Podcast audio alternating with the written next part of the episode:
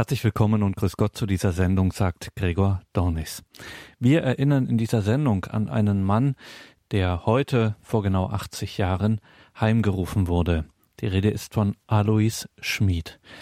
Wer war Alois Schmid? In der ersten Hälfte des 20. Jahrhunderts machte dieser Mann, dieser Heilpraktiker und Katholik von sich reden, weit über seine Wirkungsstätte Mindelheim im Unterallgäu, weit darüber hinaus. Alois Schmid war ein Beter.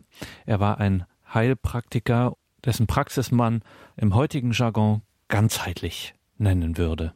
Menschen, die mit einem zumeist körperlichen Leiden zu Alois Schmid kamen, erfuhren bald, wie wichtig im Heilungsprozess für ihn die geistige, die geistliche Dimension war. Alois Schmid ist berühmt dafür, dass er zu einer Zeit, wo das wirklich aufsehenerregend und nicht Mainstream war, Alois Schmid war einer der ersten, die im 20. Jahrhundert die Laien in der Kirche an ihre Segensaufgabe erinnert haben. Auch Laien können und sollen segnen, was das Zeug hält. Und nicht zuletzt, Alois Schmid setzte alles auf diese eine Karte, nämlich Gott. Und davon werden wir heute mehr hören. Und zwar von einem, der Alois Schmid, verstorben am 16. Juni 1940, jemand, der diesen Alois Schmid noch als Kind erlebt hat, nämlich Dr. Karl Maria Ruf, ohne ihn, ohne seine Sammlung und Aufbereitung der Informationen und Zeugnisse über und von Alois Schmid wäre das Andenken an Alois Schmid um einen wesentlichen Teil ärmer. Dr. Karl Maria Ruf hat uns einen Text mit Erinnerungen an Alois Schmid zukommen lassen. Den werde ich gleich vorlesen. Zuvor noch eine kleine Hinführung zu diesem Vortrag von Karl Maria Ruf, den ich dann vorlesen werde. Ich hatte Dr. Karl Maria Ruf angerufen und ihn gefragt, ob er uns schon eingangs etwas zu diesem vor 80 Jahren heimgegangenen Heilpraktiker aus Mindelheim, Alois Schmid, sagen kann. Ich würde spontan sagen, Alois Schmid war ein Mann erfüllt vom Heiligen Geist. Er war ein Mann des Glaubens und mit einem Gottvertrauen, das sich heute überhaupt nicht mehr darstellen lässt. Er lebte so im Glauben und erfüllt vom Heiligen Geist, dass alle seine Handlungen durch Gott vorgegeben waren und er entsprechend handelte. Wenn Patienten zu ihm kamen und als Heilpraktiker hat er im Laufe der Jahre einen solchen guten Ruf bekommen, dass Patienten aus dem ganzen deutschsprachigen Raum zu ihm kamen. Dann gab ihm oft Gott ein, was dieser Person fehlt. Und da erkannte er, dass nicht nur die körperliche Gesundheit auf notwendig ist, sondern die seelische. Die seelische Gesundung war wichtiger für ihn als die körperliche. Und so schickte er die Leute zum Beichten. Damals war scheinbar in Mindelheim der Beichtstuhl den ganzen Tag besetzt, dass also die Leute immer hinschicken konnte. Viele waren empört. Ich komme doch nicht um Beichten zu können, sondern dass ich gesund werde und gingen wieder ohne Erfolg und ohne Heilung. Und diejenigen, die zum Beichten gingen, stellten auf dem Rückweg zur Praxis fest, hoppla, ich bin gesund. Allein die Gesundung der Seele hat diese Leute geheilt. Ohne irgendein Zutun von ihm, ohne ärztliche Mittel, Arznei oder sonst irgendwas. Gott allein hat diese Leute geheilt. Und alle Schmied nahmen den Auftrag Jesu an seine Apostel absolut ernst, wenn er sie beauftragt, geht hin in alle Welt, lehret, heilt die Kranken. Und in seiner ganz frühen Jugend sprach er mit seinem Dorfpfarrer darüber und der nahm ihn absolut ernst und hat ihm bestätigt, jawohl, dieser Auftrag heilt die Kranken, geht alle an, nicht nur die Apostel, sondern uns alle. Und er begann dann Hände aufzulegen. Zuerst in seinem Beruf als Stallschweizer hat er den kranken Tieren die Hand aufgelegt. Sie wurden gesund. Sprach sich im Dorf rum. Allmählich kamen die Bauern und die Knechte von den anderen Höfen. Komm auch zu mir, komm zu mir, komm zu mir. Und dann begann er auch den Menschen Hand aufzulegen. Und siehe da, auch sie wurden gesund. Das hatte natürlich zur Folge, dass Neider ihn angezeigt hatten. Es gibt einen Brief, wo ihm das untersagt wurde, im Herumziehen da zu heilen. Was er damit gemacht hat, weiß ich nicht, aber auf jeden Fall. Er begann dann in Mindelheim im Jahr 1926 eine Praxis als Heilpraktiker und in kürzester Zeit sprach sich sein Ruf so rum, dass er pro Tag zum Teil bis zu 120 Patienten hatte, die zu ihm kamen. Sein Hauptwunsch oder Ziel war die Priester. Er sagt, ohne Priester könnt ihr nichts tun. Und er, es kamen sehr, sehr viele Priester zu ihm, die zum Teil sehr, sehr skeptisch waren. Ein Domkapitular zum Beispiel war zwei Stunden bei ihm. Nach zwei Stunden kam er mit Tränen aus seinem Zimmer raus und stellt fest, jetzt lehre ich seit 20 Jahren Theologie und erst jetzt habe ich verstanden, was Theologie bedeutet. Und wie gesagt, er wollte natürlich sehr, sehr viele Männer zum Priestertum führen. Eine ganze Reihe von Leuten aus anderen Berufen, wie zum Beispiel ein Bäcker, ein Gärtner, ein Volksschullehrer, ein Künstler, ein Rechtsanwalt. Lauter Leute, die er zum Priestertum geführt hat. Und ich habe diese alle noch gut gekannt und ich muss feststellen, das waren Priester wirklich durch und durch Priester. Und das Wichtigste bei denen war das Segnen. Wenn die bei uns zu Hause waren, keiner ging aus dem Haus, ohne dass er gesegnet hätte. Und Segnen hat immer gesagt, alles, alles, was ins Haus kommt, zuerst mal segnen, bevor es überhaupt reinkommt. Alle Kleidung, alles Essen muss gesegnet werden. Die Eltern sollen ihre, müssen ihre Kinder segnen. Und mein Vater war ja einer der besten Freunde vom Alois Schmidt und nahm meinen Bruder und mich sehr oft mit zu ihm. Wir freuten uns über ihn, weil in seiner Tasche waren immer Bonbons für die kleinen Kinder. Und er setzte meinen Bruder und mich gemeinsam in seinen Schreibtischsessel. Wir hatten beide noch darin Platz, legte uns die Hände auf und segnete uns. Und das habe ich heute immer noch so in Erinnerung. Und wenn ich überlege, eigentlich mein ganzes Leben war gezeichnet durch alle Schmied.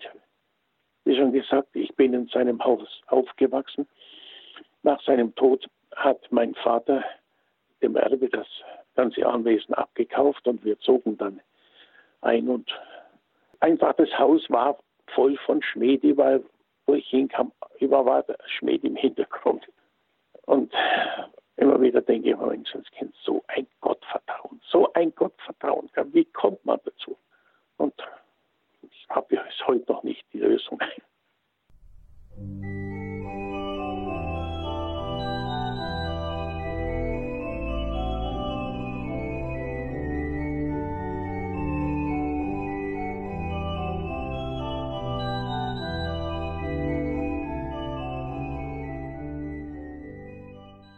Erinnerung an Alois Schmid.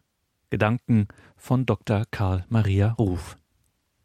Heute am 16. Juni 2020 können wir des 60. Todestages von Alois Schmid gedenken. Aus diesem Anlass möchte ich versuchen, Ihnen den am 20. November 1894 in Hub Pfarrei Rechtis südlich von Kempten im Allgäu geborenen Alois Schmid und sein Leben etwas vorzustellen.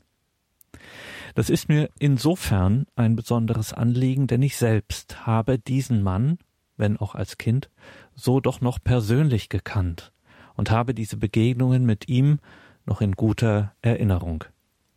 Da mein Vater einer der besten Freunde von Alois Schmid war, ergab es sich, dass unsere Familie nach dessen Tode in dessen Haus zog. So wuchs ich also voll im Umfeld von Alois Schmid auf, denn alles, was dort war, zeugte noch von seiner Gegenwart. Ich will mich aber hier nicht mit seinen persönlichen Daten befassen, ich will Ihnen sein geistliches Leben, das voll im Glauben und im Gottvertrauen bestand, vorstellen. So richtig zum Bewusstsein kam mir dies erst, als ich mich mit den Schriften der Brüder Portenlänger befasst hatte.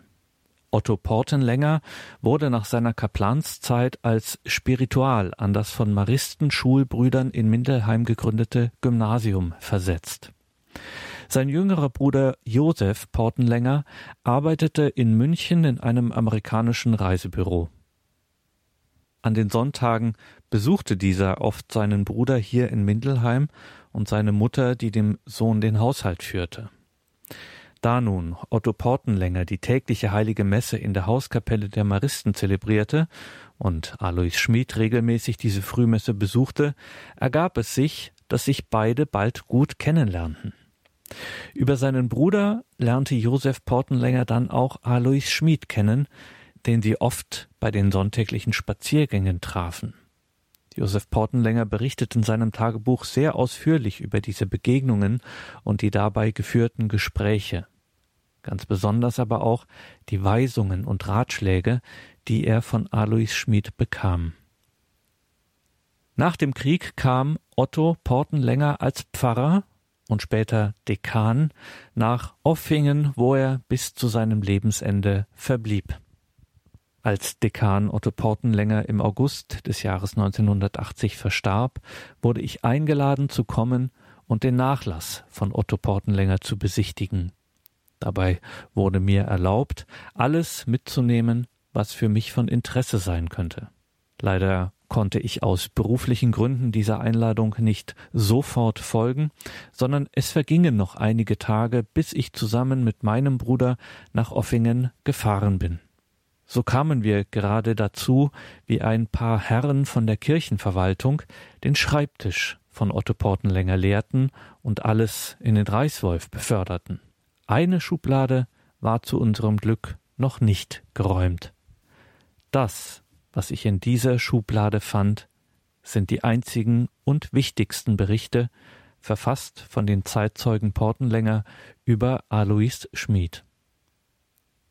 Ich habe bereits das Tagebuch von Josef Portenlänger erwähnt, worin er sehr ausführlich über seine Begegnungen mit Alois Schmid berichtete.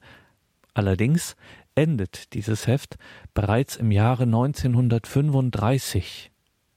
So viel ich auch suchte, ich konnte keine Fortsetzung finden und begnügte mich daher mit dem Gedanken, dass diese Fortsetzung bereits vernichtet wurde. Was ich allerdings übersehen hatte, das war eine längere Arbeit in englischer Sprache.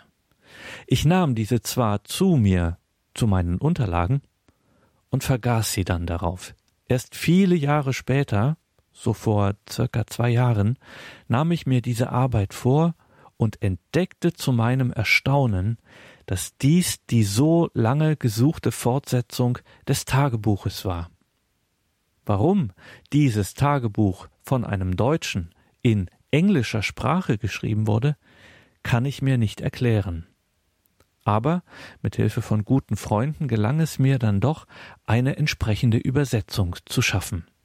Wobei ein seit vielen Jahren in Mindelheim lebender Amerikaner mir bestätigte, dass diese Arbeit in einem sehr deutschen Englisch geschrieben sei und daher etwas schwierig zu übersetzen. Aus der sorgfältigen Lektüre dieses Berichtes ist klar zu erkennen, dass Alois Schmid einen ungeheuren Wert auf das Segnen, das Segnen auch durch Laien legte und es zeugt auch von seinem ungeheuren Gottvertrauen, das er besaß. Empört, dass Schmid ihnen ein Fehlverhalten auf den Kopf zusagte, manche verließen schimpfend die Praxis des Heilpraktikers Alois Schmid. Wenn nun Gott Alois Schmid, soweit es notwendig war, auf das Fehlverhalten eines Patienten, das seine Krankheit verursacht hatte, hinwies und anderen Patienten Dinge aus der Zukunft sagen konnte, so bekam er diese Information unmittelbar vom Heiligen Geist. Er konnte so zum Beispiel einem Patienten exakt den Verlauf des Zweiten Weltkrieges vorhersagen. Priestern die mangelnde Bereitschaft, ihren Dienst gewissenhaft auszuüben und anderen ihr Fluchen abgewöhnen. Alois Schmid belehrte hochgebildete Priester und Professoren in der Auslegung der Heiligen Schrift. und wies darauf hin, dass dies Gottes Wort ist und deshalb in keinem Punkt abgeändert oder etwas herausgelassen werden darf. Er betonte, dass jedes Wort unbedingt notwendig ist. Selbst hochgebildete Priester bedankten sich oft bei ihm für seine Unterweisungen. Ein Professor sagte nach einer mehrstündigen Unterredung Nun lehre ich seit über zwanzig Jahren an der Hochschule, aber erst jetzt habe ich begriffen, was Theologie eigentlich bedeutet. Und wenn man nun bedenkt, dass Alois Schmid außer der Sonntagsschule keine weitere Schulbildung besaß, so erkennt man ganz klar, dass alles, was Schmid sagte, ihm unmittelbar im Gebet eingegeben wurde. Pointiert ausgedrückt, nicht Schmid sprach, sondern aus ihm sprach der Heilige Geist. Alois Schmid lebte voll und ganz mit und im Heiligen Geist. Als einmal in seinem Speisezimmer das sich im rückwärtigen Teil des Hauses befand, einige Priester saßen und über ein Thema heiß diskutierten, ohne eine Lösung zu finden, da öffnete sich die Tür. Schmied kam herein und sagte sofort die Lösung. Und alle Anwesenden erkannten unmittelbar, dass es die richtige Lösung war. Schmied konnte gar nicht wissen, worüber diese Priester gesprochen hatten. Es war der Heilige Geist, der ihn zu dieser Besprechung führte und ihm die richtige Antwort gab. Ich muss hinzufügen, dass es sich hier nicht um einen Einzelfall handelt. Zu Schmied kamen viele Priester, zum Teil um Rat einzuholen, zum Teil zur Behandlung. Und diese durften dann in besagtem Speisezimmer auf ihn warten. Es ist verständlich, dass es hier immer wieder zu heißen Diskussionen kam, die dann, wie oben beschrieben, von Schmid gelöst wurden. Ein sehr wichtiges Anliegen für Alois Schmid war der Kampf gegen den Nationalsozialismus. Er erkannte schon in der Frühzeit dieser Bewegung die Kräfte, die hinter dieser Ideologie standen. Ihr Motto war Weg von Gott. Das neue Deutschland brauche keinen Gott und keine Pfaffen mehr. In einem vielseitigen Bericht, den der damalige Chef der Geheimen Staatspolizei an das Landratsamt Mindelheim schrieb und darin über einen mit A. Schmid befreundeten Priester die schlimmsten Anklagen vorbrachte, hinsichtlich Betrug, Geldgier und Verschleuderung von Volksvermögen, wie es hieß, steht auch wörtlich zu lesen, Zitat, die Katholiken sind gefährlicher als die Juden. Und dieser eine Satz sagt überdeutlich die Einstellung der damaligen Machthaber aus, wohin ihr Bestreben ging. Schon vor der Machtergreifung wandte sich Schmid an den Bischof und bat ihn, über diese Bewegung und deren Anführer einen Exorzismus zu beten. Aber auf diese Bitte wurde nicht eingegangen, vielmehr wurde Schmid denunziert und es wurde vor seinen Machenschaften gewarnt, wörtlich, der in Mindelheim sein Unwesen treibt. In seiner Biografie über Alois Schmid schreibt Otto Portenlänger, dass man Schmid als einen Schachspieler betrachten kann, auf der einen Seite Schmid, auf der anderen Seite Hitler. Aufgegangen ist mir dies jedoch erst, als ich das Tagebuch von Josef Portenlänger übersetzt hatte. Dort steht, wörtlich zu lesen, dass Schmid an Josef Portenlänger die Frage stellte, Wer bin ich? Und Josef Portenlänger antwortete, Zitat, Sie sind der Gegenpol zu Adolf Hitler. Ja, sagte Alois Schmid, das bin ich. Dies deckt sich auch mit dem Inhalt eines anderen Werkes von Otto Portenlänger, das sich in dieser Schublade gefunden hatte, mit dem Titel Wahrheit, Weg und Leben, das geistliche Testament von Alois Schmid. Otto Portenlänger wurde zum Beichtvater und Seelenführer von Alois Schmid, wodurch er auch sein Innerstes kennenlernte. Portenlänger schreibt darin, wie wichtig das Segnen, das Segnen für alle ist, nicht nur für die Priester, sondern auch für die Laien. Der Priester ist schon aufgrund seiner Weihe zum Segnen berufen praktisch als Stellvertreter Christi, hat er die Aufgabe, sich um die Heimholung der Schöpfung zu bemühen. Durch seine Weihe hat er nicht nur den Auftrag, sondern auch die Vollmacht, im Namen Christi zu handeln. Und Schmid begegnete jedem Priester mit großer Ehrerbietung und sah dessen Hände mit Ehrfurcht, denn diese Hände des Priesters sind gesalbt und dadurch berechtigt, den Leib Christi in die Hand zu nehmen. So ist es auch verständlich, dass er alles unternahm, um die Priester zu einem solchen Leben zu ermutigen, und sein Bestreben lag auch darin, immer wieder junge Männer, die bereits in anderen Berufen standen, zum Priestertum zu führen. So kamen durch das Wirken von Alois Schmid unter anderem ein Bäcker, ein Gärtner, ein Lehrer, ein Künstler, ein Rechtsanwalt zum Priesterberuf. Was alle diese Priester ihr ganzes Leben über auszeichnete, war, dass diese alle ein ganz besonderes Verhältnis zum Segnen hatten. So sagte mir einmal einer von diesen Priestern, wo ich segne, da hat der andere, gemeint ist der Gegner Gottes, da hat der andere nichts mehr zu suchen. Dieses bedingungslose Gottvertrauen wurde ihnen auch von Alois Schmid beigebracht. Wenn Schmid nun sagen konnte, dies habe ich mit Gott vereinbart, dann ist dies nicht nur ein loser Ausspruch von ihm, sondern es offenbart seine Einstellung. Dazu muss gesagt werden, dass diese Einstellung nicht zum Nulltarif zu haben ist, sondern ein wirklich gottgefälliges Leben und Wirken voraussetzt. Außerdem, wer weiß schon, was Schmied Gott gegenüber als Gegenleistung angeboten hatte. Und wenn Alois Schmid sagen konnte, kein Mensch weiß, was ich leide, dann kann man daran erkennen, dass er sein Leben ganz Gott gewidmet hatte. Dazu muss ich ein Beispiel erwähnen. Alois Schmid holte damals den Bäckergesellen Heribert Gropper aus der Backstube heraus und ließ ihn studieren, damit er Priester werden könne. Heribert Gropper wurde nach einem sehr mühsamen Studium im Jahre 1938 zum Priester geweiht und kam dann als Kaplan nach Schrobenhausen.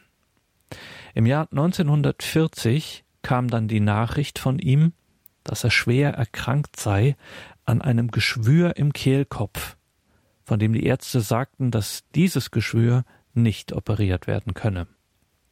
Nun lebte damals in Augsburg eine begnadete Frau, Erna Stieglitz, der Gott die Gabe verliehen hatte, Bilder zu sehen, wenn jemand um Rat fragte. Alois Schmid bat also Erna Stieglitz um ein Bild, das sie auch bekam. Sie sehe, so Erna Stieglitz, einen weißen Sarg, darin liegt dieser junge Priester. Alois Schmid fuhr daraufhin zu Heribert Gropper nach Schrobenhausen, und als er den hoffnungslosen Zustand erkannte, sagte er, solange ein Mensch noch lebt, kann ich noch mit Gott handeln. Und er wandte sich an Gott. Bitte, lass mich anstelle dieses Priesters sterben, denn wir benötigen alle Priester so notwendig. Ich selbst bin ja nutzlos. Und Gott erhörte sein Bitten und seine Hingabe. Am nächsten Tag fuhr er, noch einmal zusammen mit meinem Vater, nach Augsburg zu Erna Stieglitz und bat sie erneut um ein Bild. Frau Stieglitz sagte dann Ich sehe eine große Tanne, deren Spitze abgebrochen ist. Und sie sagte zu Schmied Herr Schmied, das sind Sie. Und Gott nahm sein Opfer an. Innerhalb weniger Tage bekam er eine hochgradige Diabetes, an deren Folgen Alois Schmid circa eine Woche später verstarb. Mein Vater erzählte mir, dass er auf dem Wege nach Augsburg auch durch Ettringen kam. Dort steht eine Reihe großer Kastanienbäume, die am Morgen noch voll von Tau waren. Beim Anblick dieser Bäume sagte Schmid, ich habe einen solchen Durst, ich könnte den ganzen Tag von diesen Blättern herabschlutzen. So schnell also nahm Gott sein Opfer an. Mein Vater erzählte mir, dass am Abend, als er sich verabschiedet hatte, Schmied in sein Schlafzimmer nach oben ging und zu meinem Vater noch sagte, dort oben bin ich mit meinem Gott allein. Was dieser Ausspruch letztendlich bedeutet, kann nicht ermessen werden. Niemand weiß, ob Schmied überhaupt zu Bett ging oder die ganze Nacht im Gebet verbracht hatte.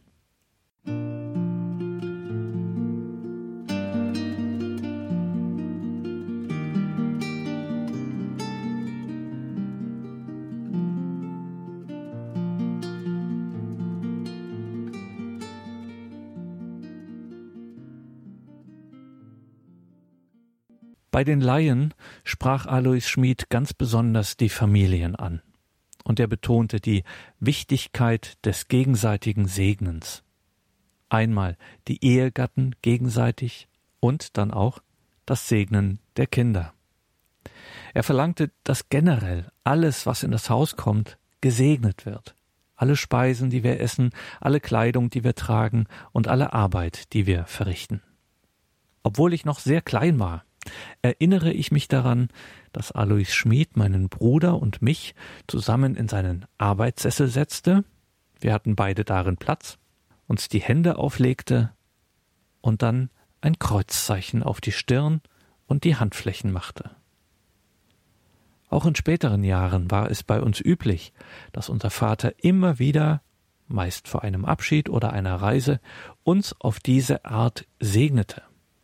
Gerade auch aus dem Tagebuch von Josef Portenlänger geht überdeutlich hervor, welche Wirkung ein selbst vom Laien ausgeübter Segen haben kann.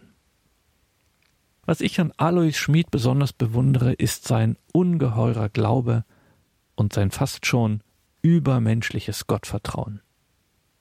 Wenn er sagen konnte, das habe ich mit meinem Gott vereinbart, dann steckt da ein solch felsenfestes Vertrauen dahinter, das wir uns in der heutigen Zeit gar nicht mehr vorstellen können. Alois Schmid lebte voll und ganz mit und im Heiligen Geist. Er wurde von ihm total geführt, und er ließ ihm alles das wissen, was für ihn bzw. für seine Arbeit notwendig war. Er wurde von ihm total geführt. Und der Geist ließ ihn alles wissen, was für Alois Schmid beziehungsweise für seine Arbeit notwendig war. Wenn ein Patient vor ihm stand, dann zeigte ihm Gott nur das, was er für dessen Heilung wissen musste, aber nicht mehr. Er konnte den Patienten die Ursache ihrer Erkrankung nennen, und die meisten waren dankbar dafür, andere wiederum waren empört.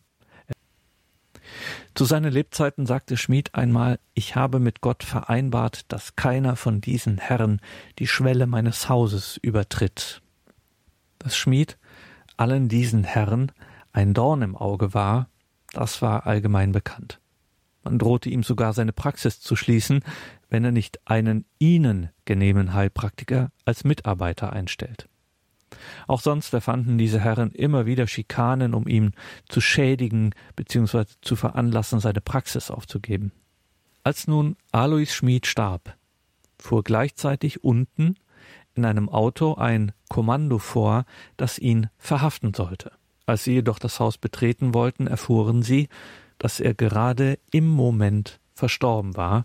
Ein Betreten des Hauses war somit nicht mehr nötig. Noch eine Bemerkung am Rande.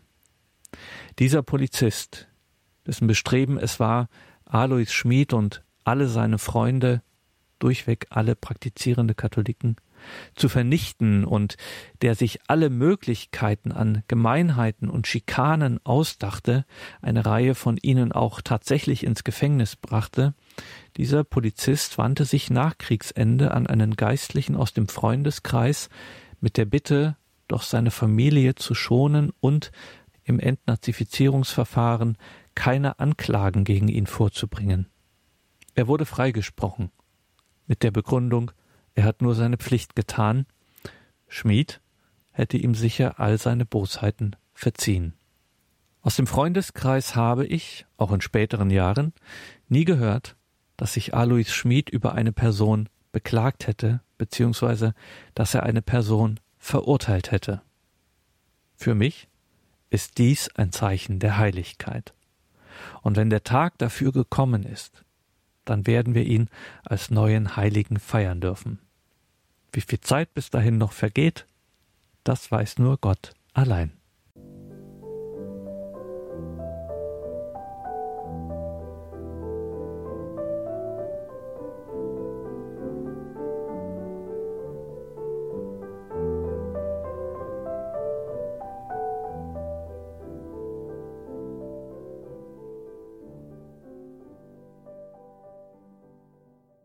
Sie haben eingeschaltet in der Credo-Sendung bei Radio Horeb und Radio Maria. Sie hörten einen Text von Dr. Karl Maria Ruf, eine Erinnerung an Alois Schmid, gelesen von Gregor Dornis. Wir haben noch etwas Zeit in dieser Sendung, auch für Aktuelles, und da machen wir heute mal nicht Krise. Wir schauen einmal in die Geschichte. Am vergangenen Samstag erinnerte hier am Mittag die katholische Schriftstellerin und Bloggerin Claudia Sperlich vom Blog Katholisch Logisch an ein Ereignis im Juni 313. Der West- und der oströmische Kaiser des römischen Reiches, die beiden vereinbaren etwas in Mailand und das verändert die Kirchen, das verändert die Weltgeschichte maßgeblich, diese Mailänder Vereinbarung. Claudia Sperlich. Am 13. Juni 313 wurde die Mailänder Vereinbarung öffentlich angeschlagen. Der Kaiser des Westens, Konstantin I., und der des Ostens, Licinius, ließen so die Öffentlichkeit und besonders die Statthalter wissen, dass im gesamten römischen Reich Religionsfreiheit herrschen sollte. Bereits zwei Jahre davor hatte Kaiser Galerius gemeinsam mit seinen Mitkaisern das Christentum legalisiert, da er einsehen musste, dass Christenverfolgung dem Reich mehr schadete als nützte und die Christen auch bei Bedrohung nicht von ihrer Religion abließen. Sein Edikt liest sich entsprechend genervt. Zum Wohle und Nutzen des Staates will er dafür sorgen, dass auch die Christen, die die Lehre ihrer Vorfahren verlassen hatten, zur Vernunft zurückkehrten. Denn aus irgendeinem Grund hatte diese Christen ein solcher Eigenwille und eine solche Dummheit ergriffen, dass sie den Einrichtungen der Alten nicht mehr folgten. Als wir schließlich befohlen hatten, dass sie zu den Einrichtungen der Alten zurückkehren sollten wurden viele von ihnen in Gerichtsprozesse verwickelt, viele wurden auch vertrieben. Und da die meisten auf ihrem Vorsatz bestanden, so haben wir es in unserer außerordentlichen Milde und beständigen Gewohnheit, sämtlichen Menschen zu verzeihen, für notwendig gehalten, auch diesen unsere freimütigste Nachsicht zu gewähren, Daher wird es die Pflicht der Christen sein, zu ihrem Gott für unser Wohl, für das Wohl des Staates und für ihr eigenes zu beten.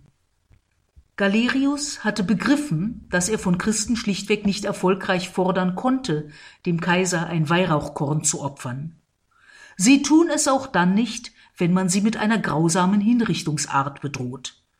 Alles, was man von diesen Kreuzen verlangen kann, ist, für den Kaiser zu beten. So viel wusste Galerius, die beten für alle und jeden, gerade auch für Menschen, die das Christentum verachten. Ob Galerius diesem Gebet irgendeinen Erfolg zutraute, weil es diesen Gott der Christen ja immerhin geben könnte, oder ob er die Christen durch die Gebetsverpflichtung zugunsten des Kaisers staatstreuer zu machen hoffte, bleibt dahingestellt. Galerius starb noch im Jahre des Edikts. Das Reich wurde nun von den Tetrarchen Konstantin, Maxentius, Maximinus Daia und Licinius beherrscht. Konstantin hatte im Wesentlichen die Verantwortung für Gallien und Britannien, Maxentius die für Italien. Das wollte Konstantin ändern. Im Frühjahr 312 marschierte er in Italien ein.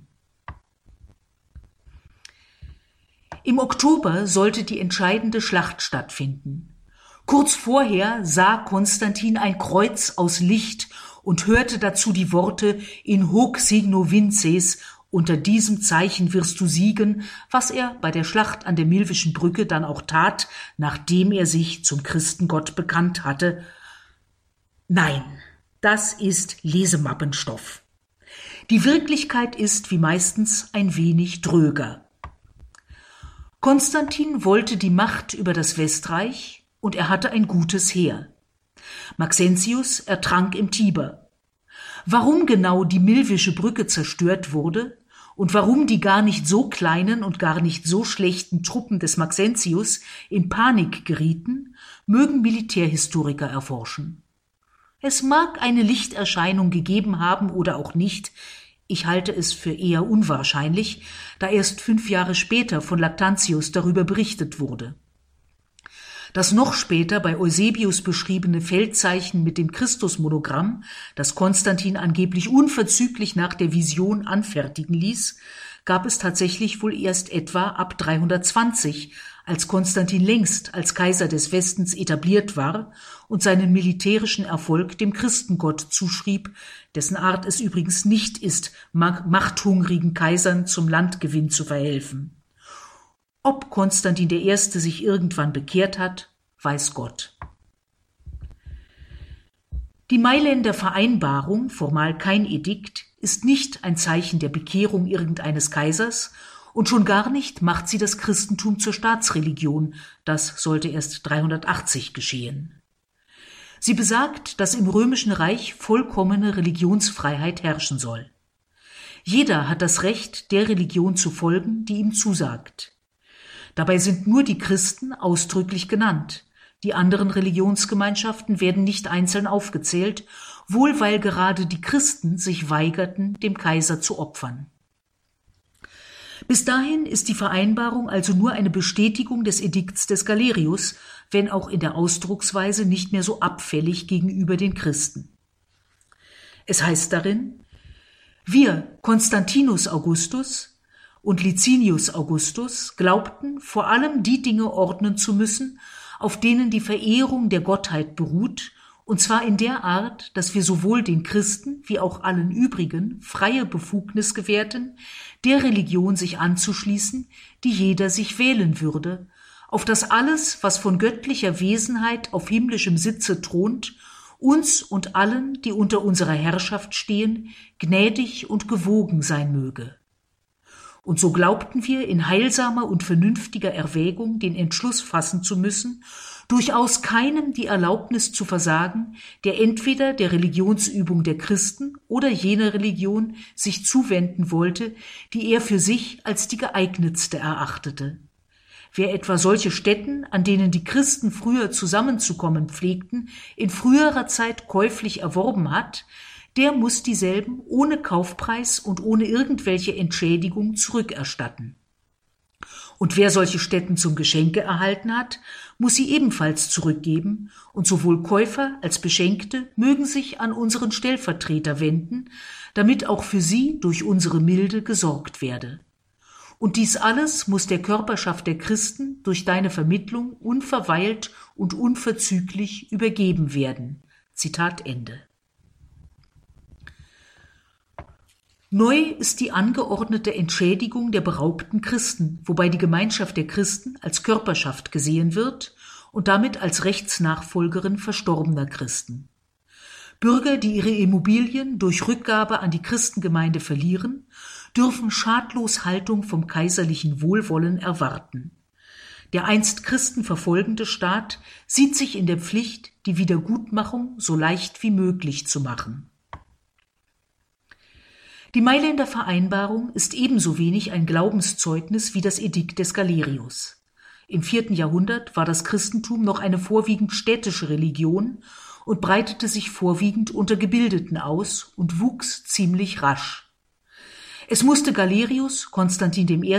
und Licinius klar sein, dass man einen Staat durch Verfolgung und Ermordung der gebildeten Städter schnell ruiniert, eine Erkenntnis, die deutschen Machthabern über 1600 Jahre später gänzlich fehlte. Dass es für den Ruin des römischen Reiches noch andere Gründe gab und er gar nicht mehr aufzuhalten war, steht auf einem anderen Blatt.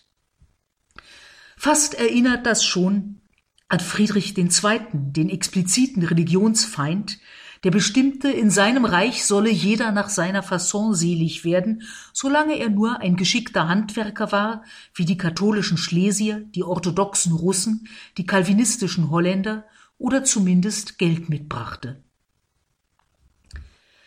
1490 Jahre nach der Mailänder Vereinbarung bestimmte der Hauptschluss der außerordentlichen Reichsdeputation, die Gebietsverluste weltlicher Herrscher seien durch Säkularisierung und Einverleibung kirchlichen Gebietes auszugleichen. Das heißt, die Kirchen wurden enteignet, um den von weltlichen Herren durch weltlichen Krieg erlittenen Schaden zu heilen. Ein Kind kann verstehen, dass das ungerecht ist. Nun gibt es Staatsleistungen, um wiederum diesen der Kirche zugefügten Schaden wiedergutzumachen. Es sind Pachtleistungen für das der Kirche geraubte Land. Der am 13. März 2020, also auf den Tag vor drei Monaten, von FDP, Linken und Grünen vorgelegte Gesetzesentwurf zur Ablösung der Staatsleistungen schließt die Rückgabe geraubter Gebiete nicht grundsätzlich aus. Es heißt dort, durch Vertrag mit den Kirchen kann eine vollständige oder teilweise Ablösung auch durch andere als Geldleistungen und in anderer Höhe, maximal aber in Höhe des Wertes, der sich nach dem Äquivalenzprinzip ergibt, vereinbart werden. Und im besonderen Teil heißt es hierzu da die Kirchen ein Interesse an einer Entschädigung durch andere als Geldleistungen haben können, etwa wenn sie Grundstücke zurückerhalten wollen, können Länder und Kirchen im gegenseitigen Einvernehmen andere Formen der Entschädigung als Geldleistungen vereinbaren.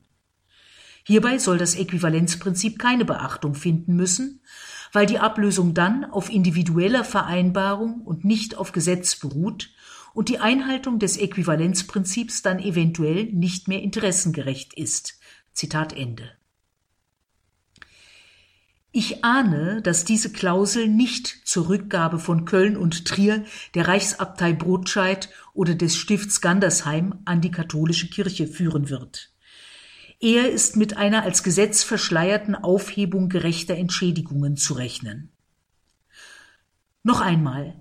Konstantins Kreuzvision gab es wohl nicht, seine Bekehrung ist unwahrscheinlich, Feldzeichen mit Christusmonogramm kamen viel später, das Mailänder Toleranzedikt war kein Edikt. Aber Religionsfreiheit wurde in der Tat gewährt und Wiedergutmachung wurde geleistet durch die Erben der Schädiger, die dafür staatliche Unterstützung beantragen konnten, an die Erbin der Geschädigten. Ich habe keine besondere Sympathie für römische Kaiser aber angesichts der Mailänder Vereinbarung im Vergleich mit jüngeren Ereignissen der Kirchengeschichte schneiden einige römische Kaiser noch recht gut ab. Claudia Sperlich war das mit einer Erinnerung an die Mailänder Vereinbarung im Juni 313. Liebe Hörerinnen und Hörer, versäumen Sie nicht, den ebenso originellen wie tiefsinnigen und geistreichen Blog von Claudia Sperlich zu schauen, katholischlogisch.blog. Wir haben das natürlich auch in den Details zu dieser Sendung auf horeb.org verlinkt. Dieser Blog von Claudia Sperlich ist wirklich mehr als empfehlenswert. Dort finden Sie dann auch einen Hinweis auf die Rosenkranz Sonette, die neueste Veröffentlichung von Claudia Sperlich, das neueste Buch Rosenkranz Sonette, der Rosenkranz, das alte meditative Gebet, so schreibt es Claudia Sperlich, wird hier in Form von 33 Sonetten besungen, geschildert, erläutert. Das ist nicht gedankenloses Murmeln, wie Rosenkranzbetern oft zu Unrecht vorgeworfen wird, sondern, so Claudia Sperlich, souveräne Herangehensweise an eine Gebetstradition, die die innere Ruhe und das Nachdenken fördert und offenbar auch das Dichten. Und davon verschaffen wir uns zum Ausgang der Sendung noch einen eigenen Eindruck, hören dann Claudia Sperlich mit Rosenkranzsonetten heute am Dienstag zum schmerzhaften Rosenkranz. Hinweise auf dieses Buch Claudia Sperlich Rosenkranz Sonette, wie gesagt, auch in den Details zu dieser Sendung auf horeb.org. Mein Name ist Gregor Dornes, danke Ihnen allen fürs Dabeisein. Lassen wir also die Sendung jetzt geistlich auslingen mit Rosenkranz Sonetten von Claudia Sperlich. Jesus, der für uns Blut geschwitzt hat, In einem Garten kniet er zum Gebet und sieht voll Angst den nahen Kreuzestod. Sein Angstschweiß tropft zur Erde blutig rot. Die Jünger schlafen, denn es ist schon spät. Er nimmt vom Vater an den Kelch der Not, ein Himmelsbote tröstend bei ihm steht. Der Herr, der aufrecht zu den Jüngern geht, er ist vergossner Wein, gebrochnes Brot. Maria, hilf, wenn Todesangst uns drückt, wenn wir verängstigt sind und halb verrückt, dass wir dann nach Gethsemane uns wenden und auf den schauen, der für uns erlitt weit mehr als Angst, für uns den Tod durchschritt und der uns segnet mit durchbohrten Händen.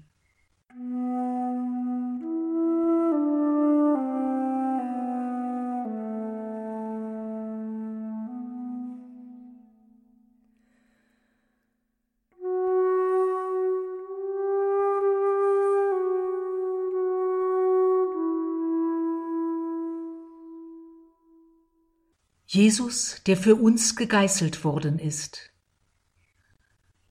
Zerrissen wurde meines Heilands Haut von bleibewehrter Geißel. Der das tat, tat seinen Dienst als römischer Soldat.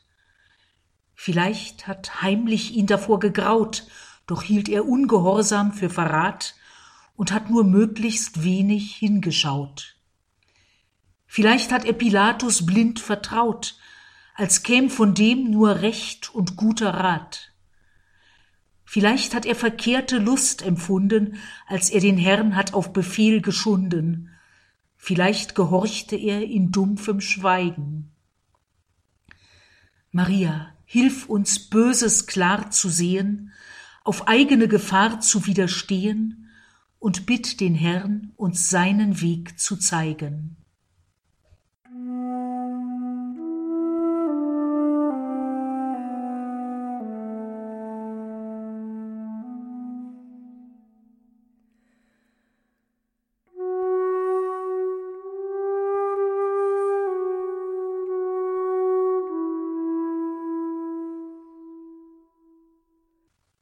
Jesus, der für uns mit Dornen gekrönt worden ist. Pilatus knickte ein, der Mob gewann. Man schleppte Jesus weg vom Richterthrone zum Spiel, getrieben mit dem Gottessohne vor gaffenden 480 Mann. Sie pressten auf sein Haupt die Dornenkrone und grölten, als ihm Blut ins Auge rann, he, Judenkönig, spuckten ihn dann an und knieten vor dem Herrn der Welt zum Hohne. Ich kann nicht sagen, dass ich nie der Menge zum Bösen folgte, wider besseres Wissen. Vielleicht hat mein Spott auch ein Herz zerrissen. Maria, hilf in deiner großen Gnade, dass ich dem Nächsten nicht aus Spottlust schade und nicht die Masse mich zur Sünde dränge.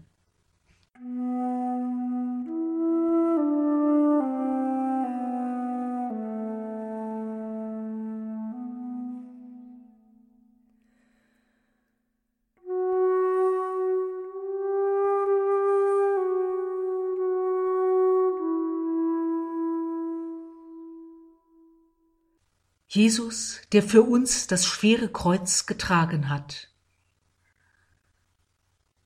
Bis vor die Stadt hat er das Kreuz getragen, dann stürzte er, und die Soldaten zwangen den Cyrenäer, den sie abgefangen. Trag du das Holz und stell hier keine Fragen.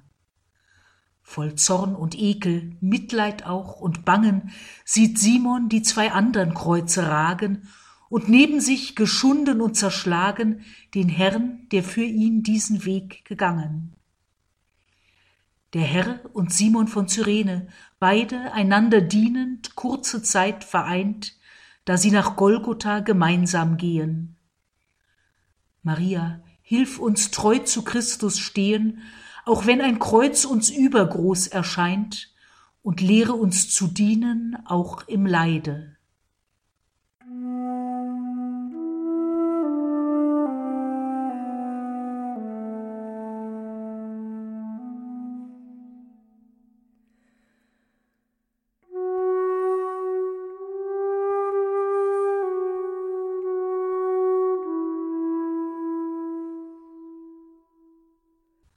Jesus, der für uns gekreuzigt worden ist. Du hörtest, wie sie Nägel in ihn trieben. Es stank auf Golgotha nach Schweiß und Blut.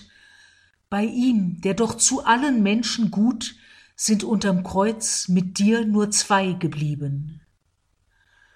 Du warst voll Trauer, aber ohne Wut, nichts Böses war dir je ins Herz geschrieben. Du warst von Anfang an ganz frei zu lieben. In dir hat Gott und du in ihm geruht. Sieh deinen Sohn, sieh deine Mutter hier, noch sterbend hütete er dich vor Schaden. Johannes fing dich auf und blieb bei dir. Für mich starb Gott, er ist mein Weg zum Leben. Nun bitt ich dich, Maria, voll der Gnaden, bitt ihn, mir meine Sünden zu vergeben.